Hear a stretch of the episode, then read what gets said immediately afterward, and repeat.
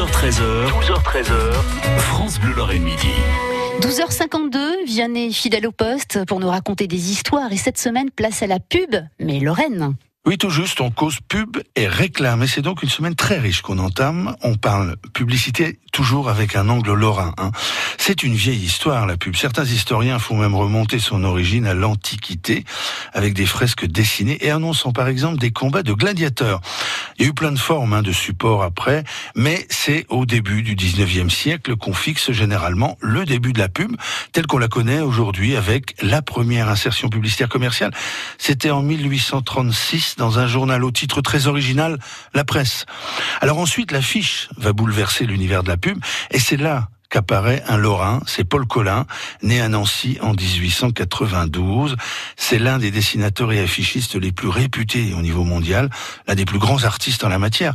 Il fut l'auteur au total de près de 1500 affiches publicitaires. C'est lui qui dessine notamment l'affiche du premier festival de Cannes en 1946 tous les cinéphiles et fans de Cannes l'ont en tête, c'était un caméraman avec une tête de map monde. Et 30 ans plus tôt, on est là au début des années 1910, Paul Collin est un parfait inconnu. Il vit à Nancy, il suit les cours de l'école des beaux-arts, il a notamment pour professeur Eugène Valin et Victor Prouvé, et il faudra attendre l'après-guerre, après qu'il ait combattu à Verdun, pour qu'il se fasse un début de réputation. Il devient chef de file de l'école moderne de l'affiche lithographiée, et c'est donc surtout à partir de 1925 que l'affichiste s'affiche. C'est pas facile à dire ça. Paul Collin va faire la rencontre de la célèbre meneuse de revue américaine Joséphine Baker, alors qui n'est pas du tout célèbre à l'époque.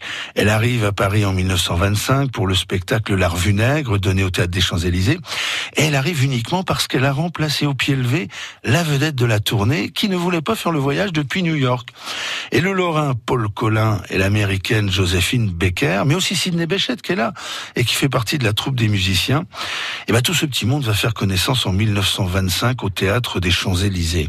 Paul Collin, lui, a été recruté pour faire l'affiche de la revue Nègre, une affiche qui va lancer en même temps les carrières de Joséphine Baker et de Paul Collin, qui finalement tomberont amoureux, puis re finalement ne le seront plus, et puis re, -re finalement, n'étant plus amants, deviendront les meilleurs amis du monde. Ah oui, quelle belle histoire, une histoire d'amour. Autre histoire autour de la pub. Hein. Euh, Rappelez-vous la Vosgienne, vous savez les bonbons ou encore Monsieur Propre. Eh bien, toutes les pubs, euh, eh bien, ont lieu en général de près ou de loin, ont un lien direct avec le Lorraine. C'est ce que va nous raconter Vianney Huguenot toute cette semaine. 12h13h, 12h13h, France Bleu Lorraine Midi.